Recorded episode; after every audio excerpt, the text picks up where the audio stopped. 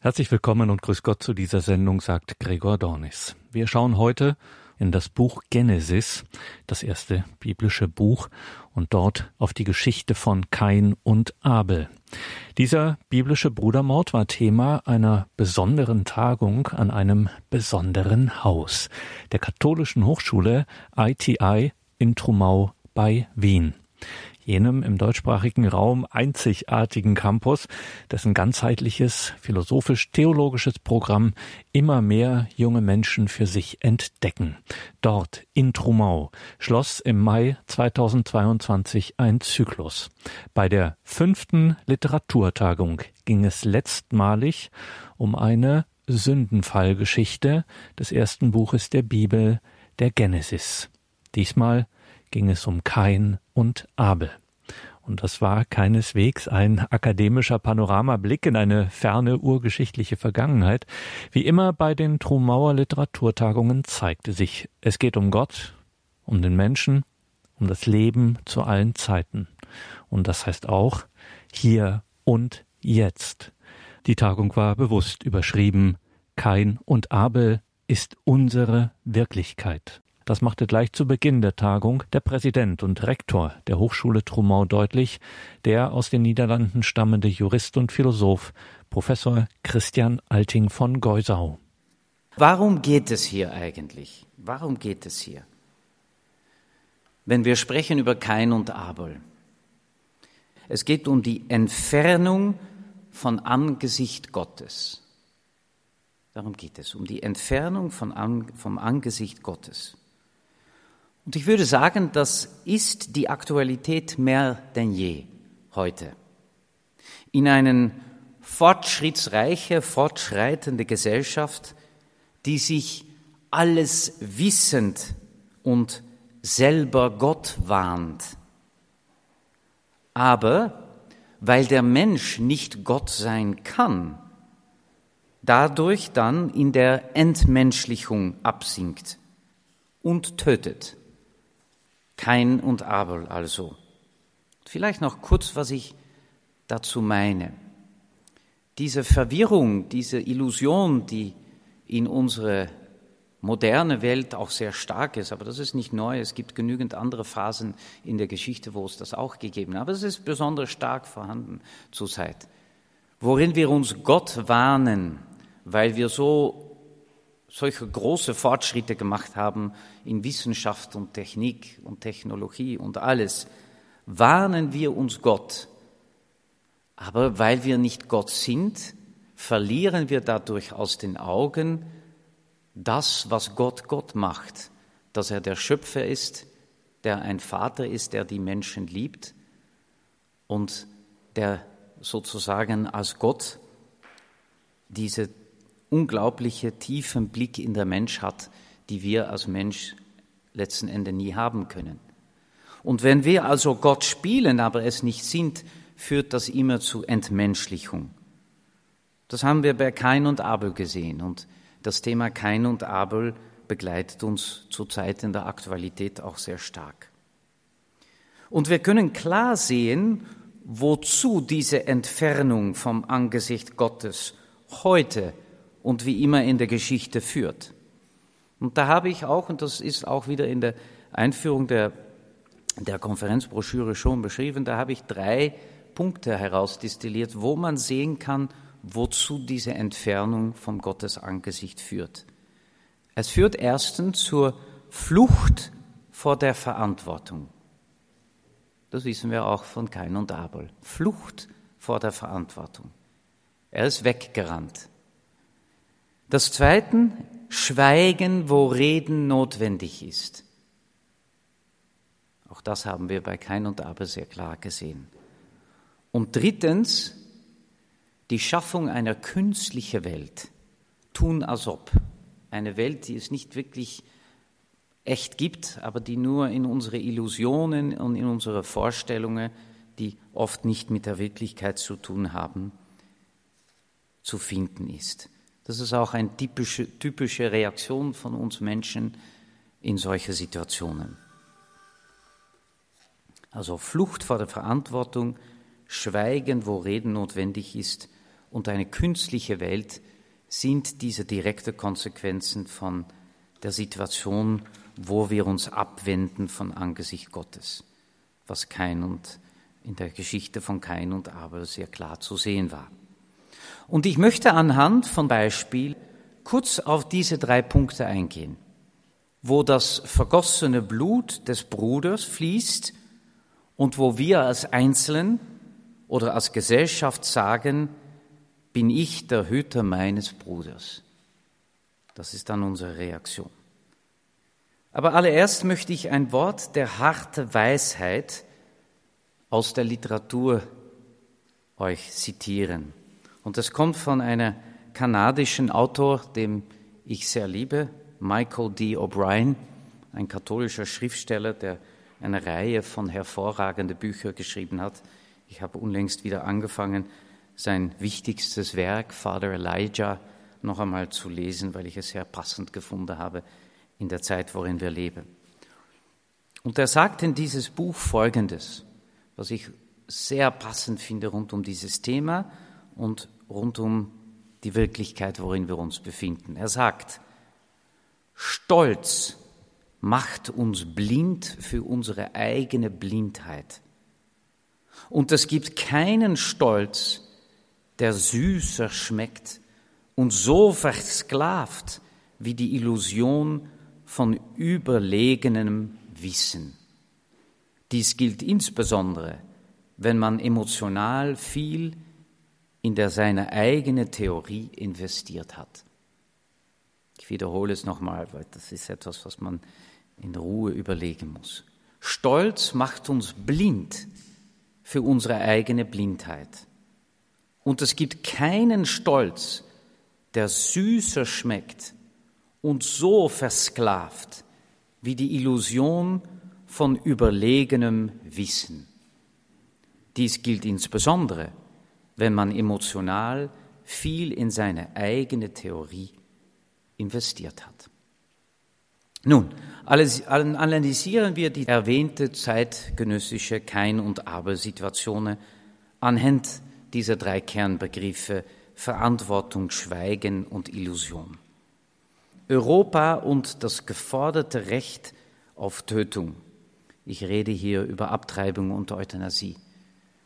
Wenn wir mal wieder zurückgehen auf diese drei Punkte, Flucht vor der Verantwortung, Schweigen, wo Reden notwendig ist und eine künstliche Welt. Auch da ist wieder ein klares Beispiel davon, wie Kain und Abel, die Geschichte von Kain und Abel mitten unter uns ist, wegen die unzählige ungeborene Kinder, die im Mutterleib getötet werden. Dass die Gesellschaft da so massiv das mitmacht, ist eine Flucht vor der Verantwortung, eine Flucht vor der Verantwortung zu übernehmen für unsere meist Schützbedürftigen, die Flucht vor der Verantwortung zu nehmen für Familienleben, die Flucht vor Verantwortung zu nehmen für die sexuelle Beziehungen, die zwischen Menschen entstehen und woraus, wie die Schöpfung das gedacht hat, Leben entsteht. Und das Schweigen, wo Reden notwendig ist, das Schweigen rund um dieses große Unrecht ist wirklich etwas, was wo, womit ich mich nie zurechtfinden kann. Ich kann mich nie zurechtfinden damit, dass darüber in unserer Gesellschaft so viel geschwiegen wird. Und auch da wird wieder eine künstliche Welt geschaffen, nämlich diese künstliche Welt, dass wir nicht verantwortlich sind für unsere Taten, dass wir nicht verantwortlich sind für unseres Handeln, dass wir das wegtun können mit, mit einer Operation oder einer Pille oder was auch immer äh, da verwendet wird. Und dann kommt sofort, ja, aber man weiß nicht, in welche Situationen die Menschen sind. Ja, aber die Flucht vor der Verantwortung ist auch, wenn wir als Gesellschaft nicht in der Lage sind, richtige Antworten auf das Leid der Menschen zu finden. Wenn unsere einzige Antwort auf ungewollte Schwangerschaften und all das Leiden und all die Verzweiflung, die damit kommt, wenn unsere eigen, einzige Antwort der Tod ist, dann ist das doch ein Armutszeugnis unserer Gesellschaft. Das ist auch wieder diese Flucht vor der Verantwortung der Gesellschaft. Anscheinend ist es einfacher, das schutzbedürftige Leben zu töten, als nach Wege zu suchen, die in so einer Situation Mutter und Kind und Vater und Familie wirklich unterstützen. Also auch da begeben wir uns in eine künstliche Welt, tun als ob. Und diese künstliche Welt bringt letzten Endes nur Tränen. Und ich möchte hier spezifisch auch als Beispiel nennen, wo dieses Kain und Abel wieder so sichtbar wird, die große Schande, die in diesem Lande in letzter Zeit sich vollbracht hat, und das ist die Legalisierung der Euthanasie. Ist das wieder die einzige Antwort, die wir als fortgeschrittene Gesellschaft geben können auf das Leid von Menschen, die durch Krankheit, durch Einsamkeit oder welcher Grund auch immer leiden, ist das wieder die einzige Antwort, die wir geben können. Die Selbsttötung oder die Tötung durch was für Interventionen auch. Und jetzt gehen wir schon so weit, dass wir da die Stimmen immer lauter werden, dass ein Recht auf diese Art von Tötung aufgenommen werden sollte. Also dies sind alle Beispiele, wo wir in unserer Gesellschaft jetzt und heute diese Flucht vor der Verantwortung, dieses Schweigen, wo Reden notwendig ist und die Schaffung einer künstlichen Welt sehen. Und das bringt uns nicht Gutes. Und somit komme ich zum Abschluss dieser Gedanke, zu Impuls dieser Tagung. Ich denke, dass ein Wort, wenn wir über Kain und Abel sprechen, was wir lernen können aus der Heiligen Schrift und was wir lernen können aus der Geschichte unserer Menschheit, eines, was wir daraus lernen können, ist, dass es unserer Menschheit nie Schaden angetan hat, wenn es eine gewisse Bescheidenheit von uns Menschen dargestellt wird. Und das ist auch das Wichtige an dieses Zitat, womit ich angefangen habe, über diesen Stolz, die uns blind macht. Weil es war auch diesen Stolz, der kein so blind gemacht hat. Und ich denke, wenn wir eine Wunsch äußern könnten, wie wir als Menschheit diese große Herausforderung, worüber ich gesprochen habe, angehen könnte, dann würde das Wort Bescheidenheit, ja, diese Bescheidenheit, die auch kein gefehlt hat, diese Bescheidenheit würde uns als Menschen sehr dienen, weil wir dadurch diese Blindheit, worüber Michael O'Brien in dieses schöne Zitat spricht, wir werden dadurch diese Blindheit überwinden und wir werden dadurch die weitere Perspektive viel besser im Fokus bekommen, was es heißt, Mensch zu sein.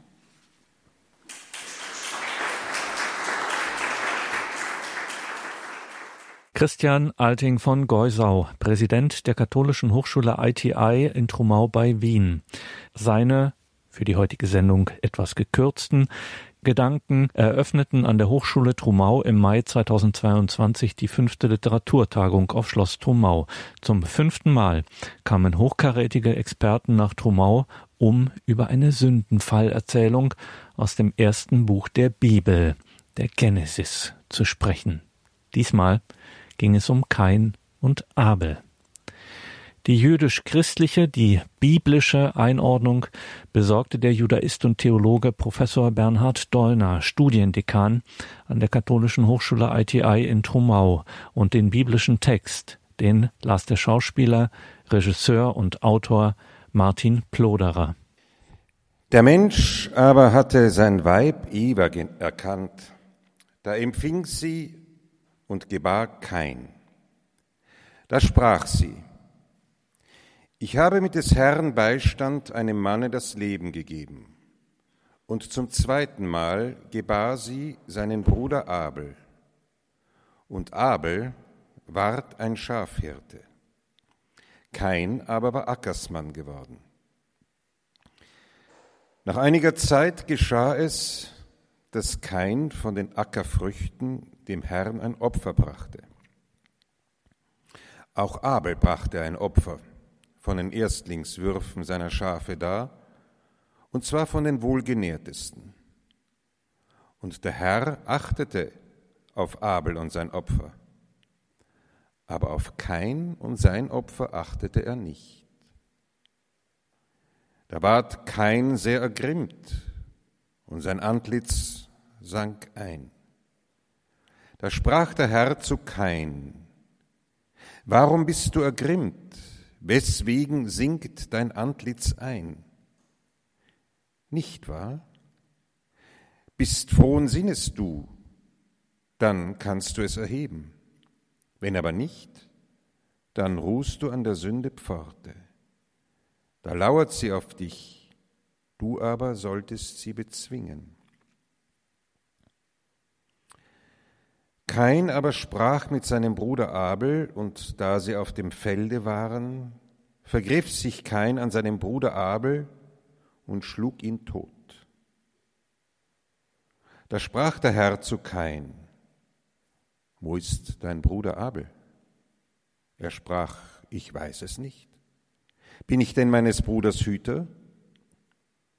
Da sprach er, was hast du da getan? Deines Bruders Blut schreit von der Erde auf zu mir, nun sei verflucht. Fern von dem Boden, der den Mund geöffnet, um deines Bruders Blut aus deiner Hand zu trinken. Bebauest du den Boden, so gebe er dir fortan keine Ernte. Durch Irr, Irr und Wirr die Erde. Da sprach kein zum Herrn. Allzu groß für das Vergeben ist meine Schuld, so vertreibst du mich heute vom Ackerboden, und vor deinem Angesichte muss ich mich verbergen. Irr und wirr muss ich die Erde durchirren, und wer mich trifft, kann mich erschlagen. Da sprach der Herr zu ihm, Nein, Wer den Kain erschlägt, verfalle der Rache siebenfachmal. Und der Herr machte Kain ein Zeichen, auf das ihn keiner, der ihn träfe, erschlüge. So zog Kain vom Herrn hinweg und siedelte im Lande Nod, östlich von Eden. Ich danke, dass das schon gelesen worden ist, dieser Text, und äh, wenn man den hebräischen Text vor sich hat, ist man natürlich äh, sofort äh, versucht, das genau zu analysieren und, und, und die Worte, die ja so reich sind, in, in ihrer Tiefe wahrzunehmen. Ich, ich kann nur ein wenig davon sagen. Es ist wichtig hier zu sehen, dass diese Erzählung ähm, im Zusammenhang steht mit dem Baum der Erkenntnis und der ersten Sünde, die im Garten und im Garten geschehen ist. Und nun außerhalb des Gartens kommt es eben, was, was so ein, eigenartig ist, zum Brudermord. Das ist, das ist, also Gott schafft die Welt, gibt die Menschen, lässt die Menschen im Garten, und sie versündigen sich gegen die Ordnung Gottes. Das, es kommt zur Vertreibung aus dem Paradies und dann kommt es zum ersten Vajag, also Yada, Adam Yada et Isha, also der Mann erkannte seine Frau. Es wird gesagt ganz deutlich, der erste sozusagen äh, äh, intime Akt, der hier erwähnt wird. Und bei diesem intimen Akt wird eben Kain geboren. Kain. Und das Wort Kain wird hier meistens übersetzt, ich weiß nicht, wie es hier die deutsche Übersetzung getan hat, äh, da heißt es äh, gegeben, Leben gegeben. Die, die, deutsche Übersetzung ist interessant, weil sie doch auch mitteilt, ich habe mit dem Herrn, mit des Herrn Beistand einem Manne das Leben gegeben. Eigenartig. Es ist nicht Adam und äh, Adam, der hier erwähnt wird bei der Geburt, sondern es wird Gott erwähnt. Es wird gesagt, also im Hebräischen heißt das, ist das ganz stark, da heißt es, und dann sagt sie, dass sie mit Gott zusammen dem Kain erworben hat. Kain heißt nämlich Lekayen, heißt eigentlich erwerben. Also bei der, der, derjenige, der morden wird, wurde mit der Beteiligung, Beteiligung Gottes in die Welt gesetzt. Gezeugt von Adam, aber zugleich, zugleich die Beteiligung Gottes wird hier sehr, sehr stark ausgedrückt. Umso dramatischer und umso schrecklicher ist es, was danach geschieht. Also die erste Intention ist, dass Gott beteiligt ist, vor allen Dingen bei der Erstgeburt, dass er sozusagen den, der, den, den Schoß aufbricht, aufbrechen lässt, sodass ein Kind zur Welt geboren wird. Das ist die Beteiligung Gottes. Deshalb gibt man auch die Erstgeburt. Die Erstgeburt, also Jesus musste in den Tempel gehen, also nicht er, seine Mutter musste ihn in den Tempel bringen, die Auslösung der Erstgeburt. Das ist also hier in der hebräischen Tradition sehr wichtig. Alles Erste gehört Gott. Also eigentlich gehört kein Gott. Er gehört Gott. Dann kommt es zu einem zweiten, zu, einem, zu einer zweiten Geburt, Hevel. Hevel ist ein Name, der kommt dann in Hevel Habalem, das ist also im Buch Kohelet sehr oft vor, da ist es Dunst, Staub, nichts eigentlich. Aber hier ist dasselbe, dieselbe Wortwurzel, Haval. Haval heißt eigentlich Atem. Und zwar unschuldiger Atem. Der Atem eines Kindes ist Haval im Hebräischen. Das bedeutet, das zweit, die zweite Geburt, Hevel, ist verbunden mit der Unschuld. Also der Atem, der völlig unschuldig atmet, ins Leben gesetzt wird. Das wären nur so einige Andeutungen. Ich könnte hier sehr, sehr viel über diesen Text äh, sprechen, aber das, glaube ich, ist zu viel. Ich gehe jetzt ein wenig in eine vertiefende Perspektive. Es wird hier gesagt, es begab sich, dass kein von den Früchten des Ackers dem Herrn ein Opfer brachte. Mincha im Hebräischen. Nachmittagsopfer.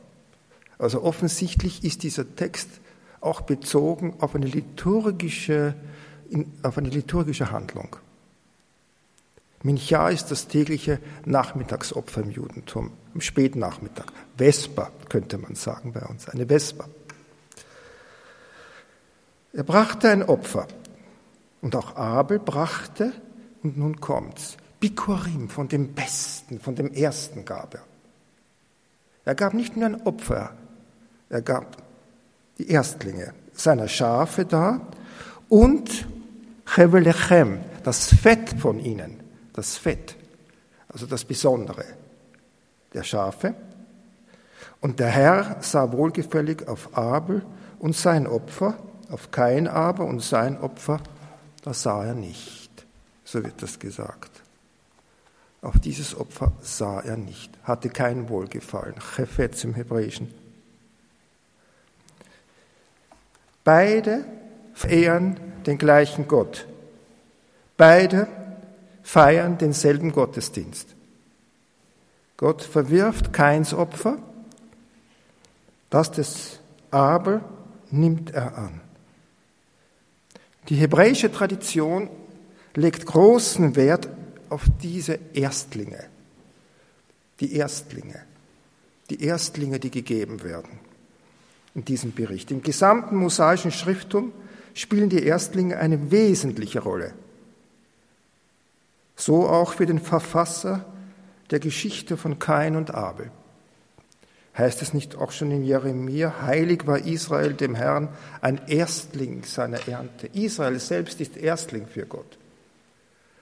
Und deshalb auch die ganze, wenn Sie Numeri lesen, dann werden Sie finden, dass also diese ganzen Erstlingsgesetze, die wichtig sind, was man zum Tempel bringen muss, das Erste, die ersten Früchte, erste, das erste Blühen des Baumes mit, mit, einer, mit einem Segen versehen, weil alles ein Geschenk ist. Alles wird auf Gott bezogen. Das ist vielleicht auch eine Schule, die im Judentum viel stärker ausgeprägt ist als bei uns, die wir vielleicht verlernt haben. Die frühere Tradition hat das gehabt, die alte Tradition, nämlich das Leben mehr mit Gott zu verbinden, auch durch Gebet, durch Segnungen.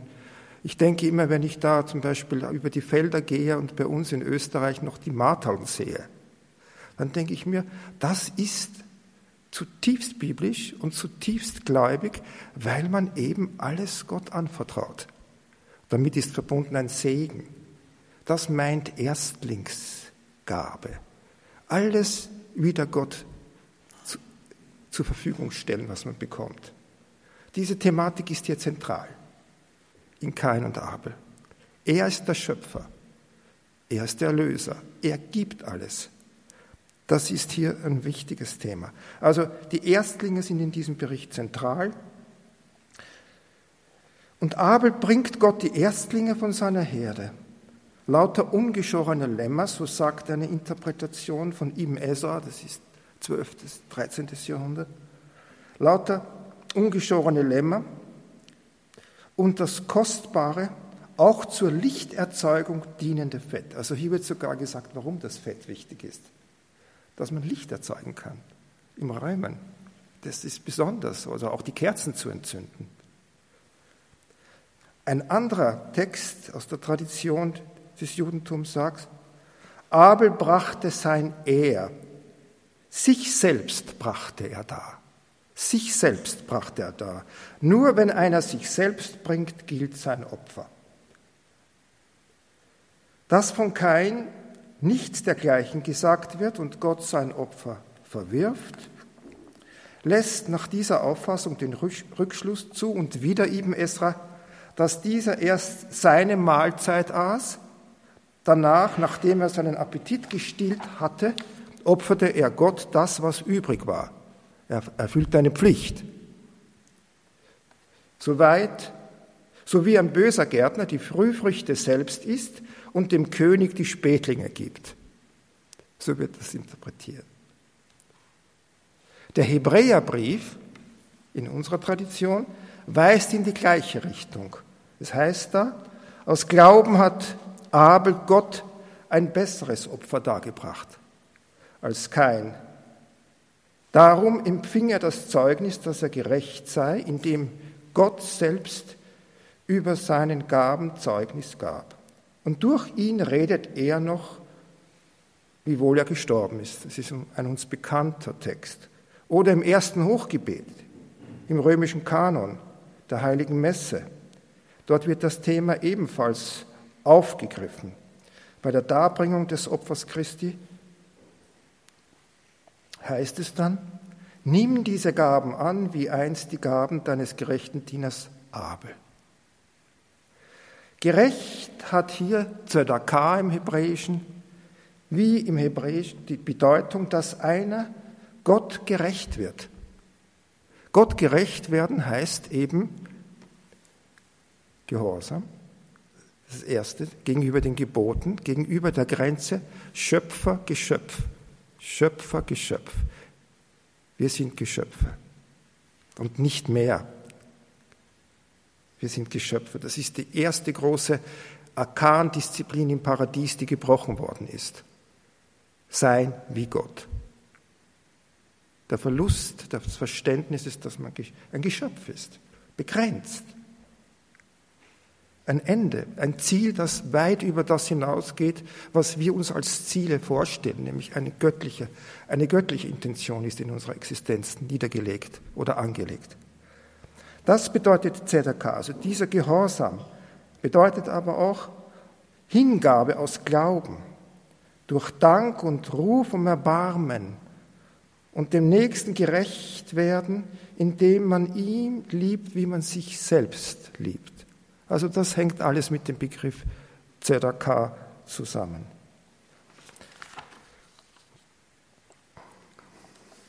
Ich möchte auf einen zweiten sehr wichtigen Abschnitt in dieser.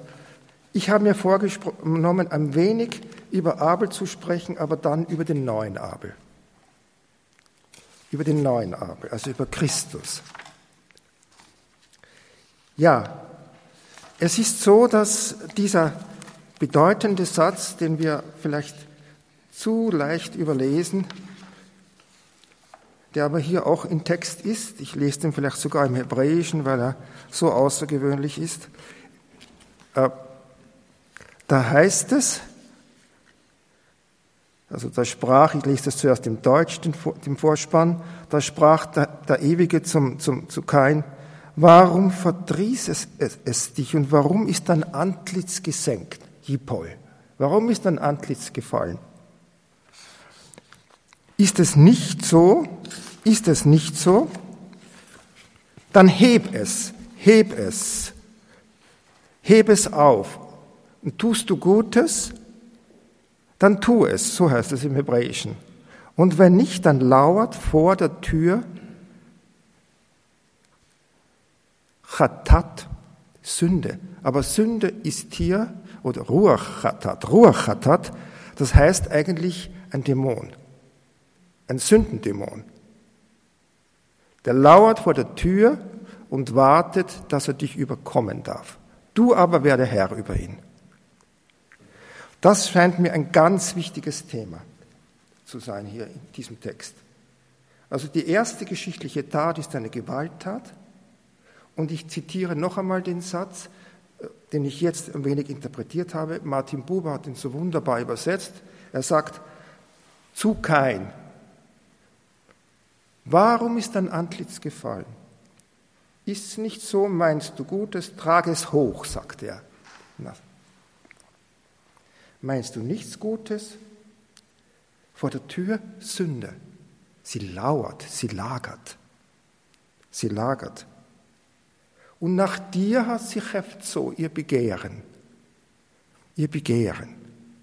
Du, das will sagen, das ist jetzt die Interpretation, wenn man Gott nicht mehr im Auge hat. Kauert und lauert da einer, der dich zur Sünde ermächtigen will, damit du in seine Macht kommst. Im achten Kapitel des Johannesevangeliums gibt es ähnliche Andeutungen. Wie die Genesis sieht sie das böse Personal, dieses Kapitel. Das Böse wird Personal gesehen. Und Johannes hat für den Bösen drei Begriffe im achten Kapitel. Vater der Lüge, Fürst der Welt und Menschenmörder von Anbeginn. Das ist der kanitische Vorgang. Lügen, Lügen, das ist das Erste herrschen, töten. Das ist die Weise, wie jede Gewalt in der Welt vorgeht, die sich, durch, die sich durchsetzen will oder sogar absolut setzen will. Sei es mit dem Mittel der Lockung, der Drohung. Was tut sie? Zuerst lügt sie, dann zwingt sie und dann beseitigt sie was ihrem Machtwillen widerstrebt. Das ist die kanitische Botschaft der Heiligen Schrift.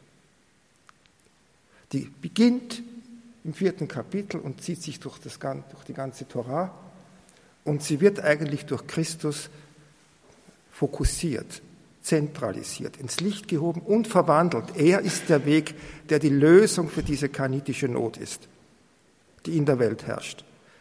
Das ist die erste geschichtliche Untat, die geschieht. Also die Geschichte ist geformt von diesem Mechanismus. Ich habe mir da dazu geschrieben, jetzt weil so viel über die Atombombe gesprochen wird, habe ich mir gesagt, die Atombombe markiert die Schwelle zum Ende unserer Zeit. Sie ist, nicht, sie ist so etwas wie die geballte Faust gegen den Gott des Lebens. Bischof Handhausen, das Zitat habe ich gefunden in den 80er Jahren, hat geschrieben, ein amerikanischer Bischof, er sagte, es ist, es ist die Zusammenfassung der bösen Gewalt von Jahrzehntausenden in dämonischer Umkehr der Macht des Schöpfers Leben zu geben. Ich habe sofort an gedacht an, an das fünfte Kapitel des Johannesbriefes, wo es heißt, die ganze Welt befindet sich im Machtbereich des Bösen. Die ganze Welt. Damit ist gemeint, sofern sie weiterhin wie kein, wie kein Gott aus dem Auge lässt. Und so progressiv unter die Zwänge von Selbstsucht gerät, in zunehmender Anfälligkeit von Völkern und Einzelnen gegenüber den Suggestionen der widersacherischen Macht. Ihr Geschichtsgang mündet aufgrund der Abwendung vom Lebensquell Gott im Tod. Das ist die biblische Botschaft. Die Abwendung von Gott hat diese Folge, auch historisch. Jetzt spreche ich ein wenig über den neuen Adam. Ich habe mir, habe mir gedacht, ich, ich gehe jetzt nicht so stark noch in den Hebräischen, das wäre für mich faszinierend und, und, und das für Sie auch faszinierend. Aber es ist so, es ist eine dramatische Situation, in der wir stehen. Und ich habe mir gedacht, ich spreche äh, über den neuen Abel. Abel heißt, wie gesagt, der Atem des Kindes, des unschuldigen Kindes. So interpretieren das die Rabbinen. Also, wie ein Kind atmet, wenn es spielt, unschuldig spielt, ohne böse Absicht. So ist, äh, so ist das zu, vorzustellen.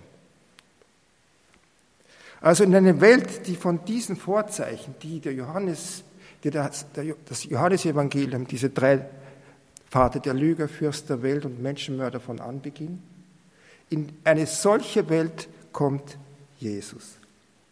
Sie steht im Widerspruch zu ihrem Schöpfer und seinem Wesen.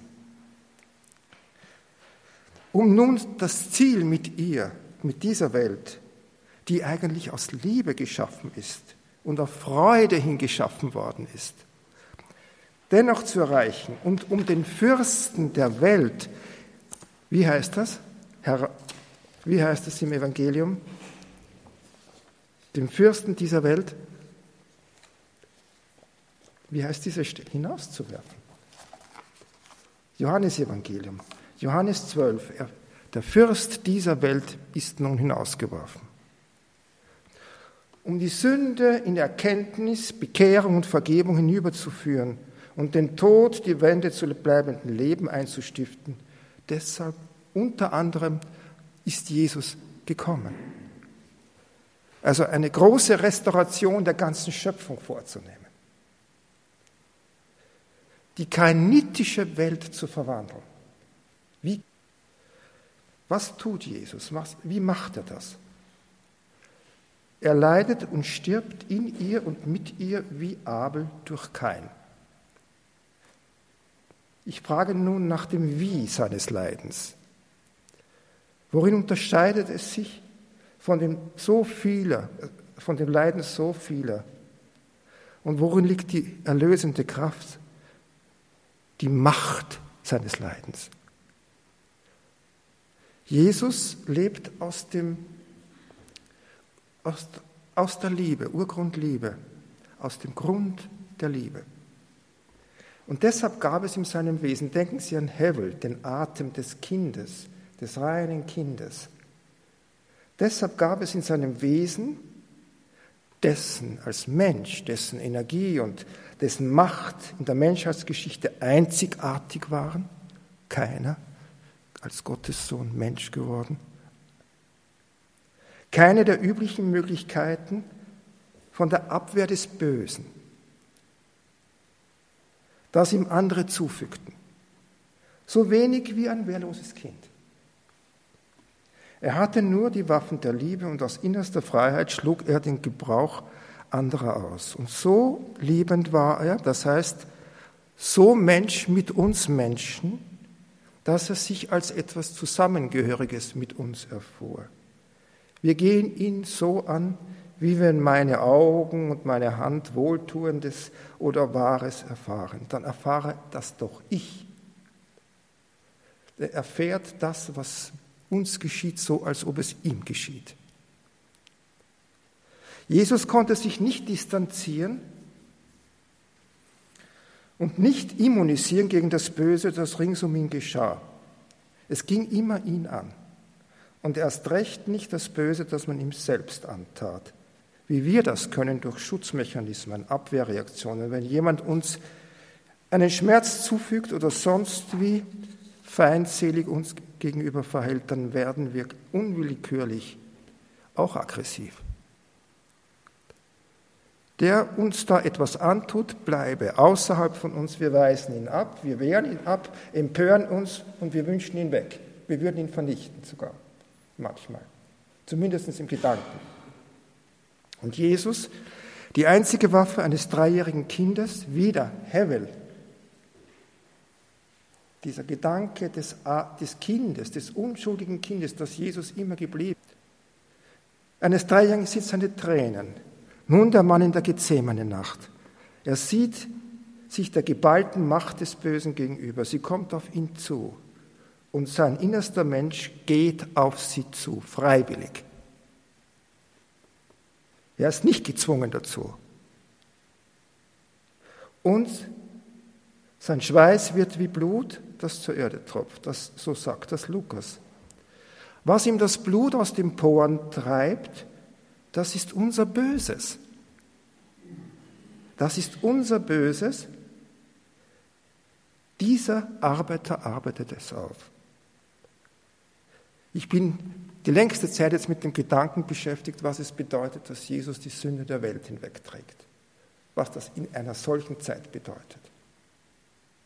Diese Schuld, wovon du gesprochen hast, nicht die Verantwortung übernehmen. Und wie das, welche Kraft ist wirklich hilfreich? Das ist für mich die Frage und da kommt mir immer der Gedanke, dass Jesus, wie das Johannes der Evangelist sagt, er sieht Jesus und sagt, er ist derjenige.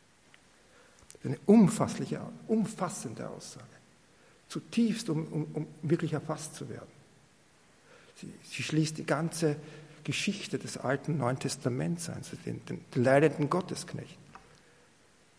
Das, und, und so, so auf den Punkt gebracht, wird immer, immer ergreifend und anregend, darüber nachzudenken. Das Brot, um das es diesem neuen Adam geht, im Schweiße deines Angesichtes sollst du dein Brot essen. Er ist es. Er ist dieses Brot. Christus ist dieses Brot. Das Brot, um das es diesem neuen Adam geht, das seinen Hunger stillt, sind wir, die wir so zu ihm gehören, dass er nicht anders kann und will, als für uns leiden, was er durch uns leidet. Er kann ja nichts anderes und will nichts anderes als lieben, weil die Liebe sein Wesen ist. Und so sieht er auch bei denen, die ihm Unrecht tun, ihre Erbärmlichkeit, ihre Sündhaftigkeit. Er kann, er kann das sehen. Er lebte ja 30 Jahre in einer Stadt, die weithin auch solche Leute bewohnte, die ihm Unrecht antaten. Nazareth. Von der sagt Nathanael, wie kann aus Nazareth etwas Gutes kommen? Deren Bürger ihn nach seiner ersten Predigt in ihrer Synagoge zu töten versuchten. Sie müssen sich das alles vorstellen. Dein Blut sich durch ihre viele Jahre aufgestaute Aggression gegen ihn. Da muss es eine Aggression gegeben haben. Und was war das? Dass diesem Menschen, der eigentlich immer nur Gutes wollte, dann so begegnet wird. Sie hielten ihn nicht aus, da er so anders war, so rein, so gerecht. Sie hielten es nicht aus, dass er sie aushielt.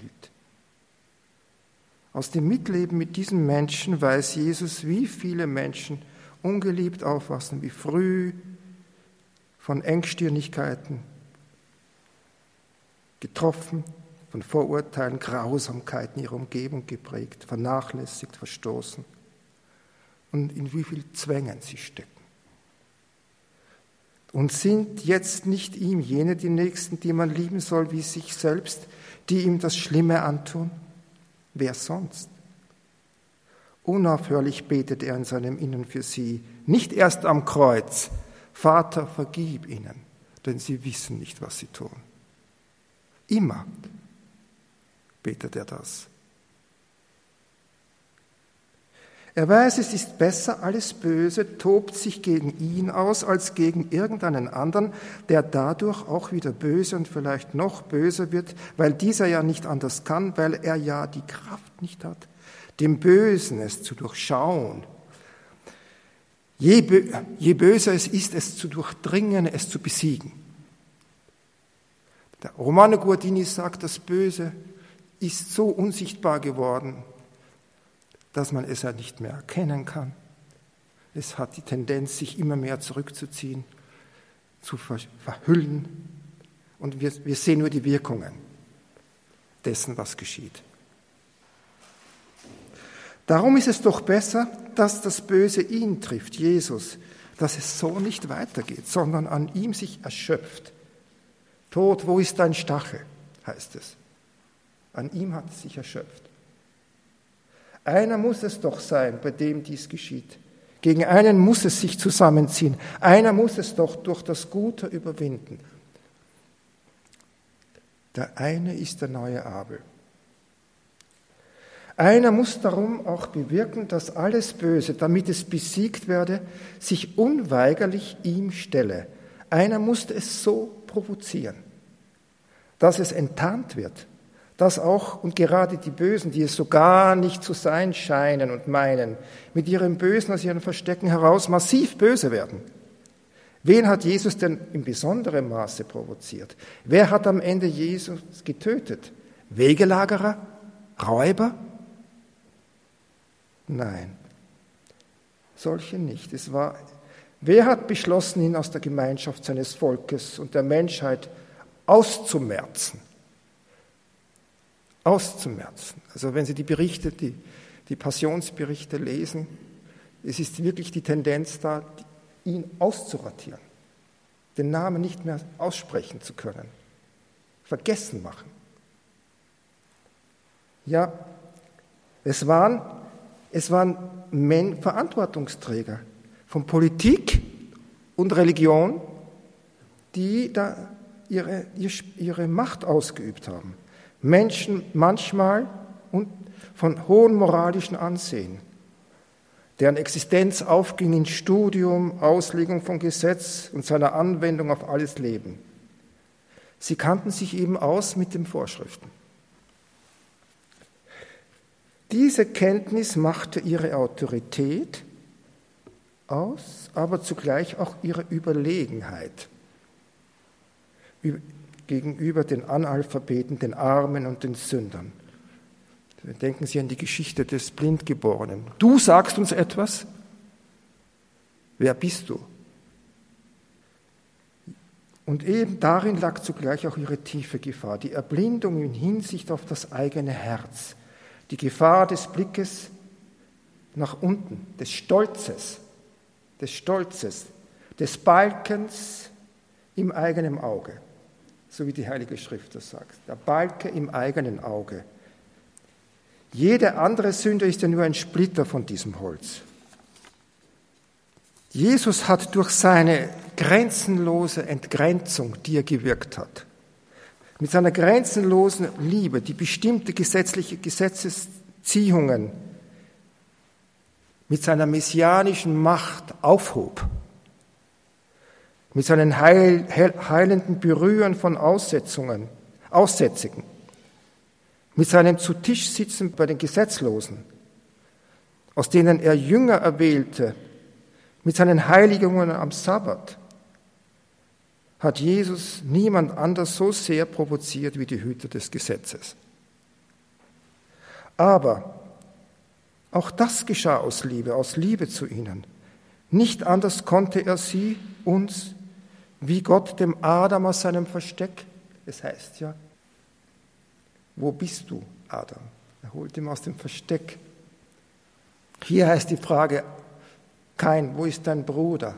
Gott fragt den Menschen, um ihn wieder in eine Beziehung zurückzubringen. Er, nicht anders konnte er diesen Menschen aus der Burg ihrer Selbstgerechtigkeit hervorrufen, zu entsprechendem tun. Das lauernd Böse, das Mordende, der im Stolz verborgenen Lichtliebe, Nichtliebe, musste so offenbar werden.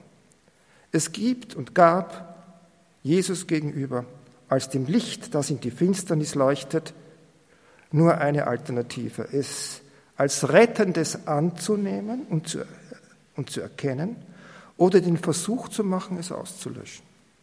Jesus hat das gewusst und sehr früh vorausgesagt, dass man ihn töten würde. Er wusste, dass seine Liebe bis zu diesem schrecklichen Ende seiner Kreuzigung gehen müsse, wenn er die Menschen aus ihren Fesseln befreien und zu der Freiheit seines eigenen Wesens führen wollte. Abel wehrte sich nicht gegen Kain. Warum erschlug ihn Kain? Weil er ihm sein eigenes Nichtbestehen vor Gott verdeutlichte. Es ist ihm klar geworden, der hat Freude am Opfer, der gibt es Gott, da ist Liebe. Und das hat ihm gespiegelt, was er nicht tut.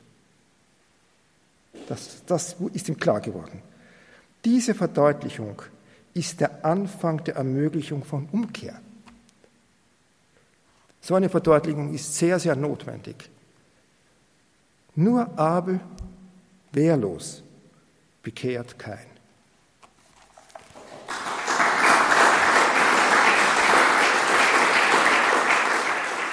Professor Bernhard Dollner war das, Judaist und Theologe bei der fünften Literaturtagung auf Schloss Trumau. Bernhard Dollner ist zugleich Studiendekan an der Katholischen Hochschule ITI in Trumau bei Wien. Und deren Webauftritt, den Webauftritt der Katholischen Hochschule in Trumau, den dürfen Sie sich nicht entgehen lassen, liebe Hörerinnen und Hörer. Das ist eine einzigartige Bildungseinrichtung. Im deutschsprachigen Raum gibt es im Grunde nichts Vergleichbares. Und entsprechend größer wird von Jahr zu Jahr der Zulauf junger Menschen, die hier in einer der unbestritten wichtigsten Lebensphasen eines Menschen, an diesem besonderen katholischen Campus eine ganzheitliche Bildung erfahren. Und das sage ich nicht so blind. Daher die bewegenden Zeugnisse von Absolventinnen und Absolventen, auch von Gaststudierenden, die sind mittlerweile Legion. Schauen Sie sich das an. Wir haben den Webauftritt der Katholischen Hochschule ITI in Trumau bei Wien in den Details zu dieser Sendung bei uns verlinkt. Und vielleicht ist ja auch die eine oder der andere in Ihrer Umgebung, dem Sie ein Studium, ein Lernen und Reifen an der Hochschule in Trumau empfehlen können.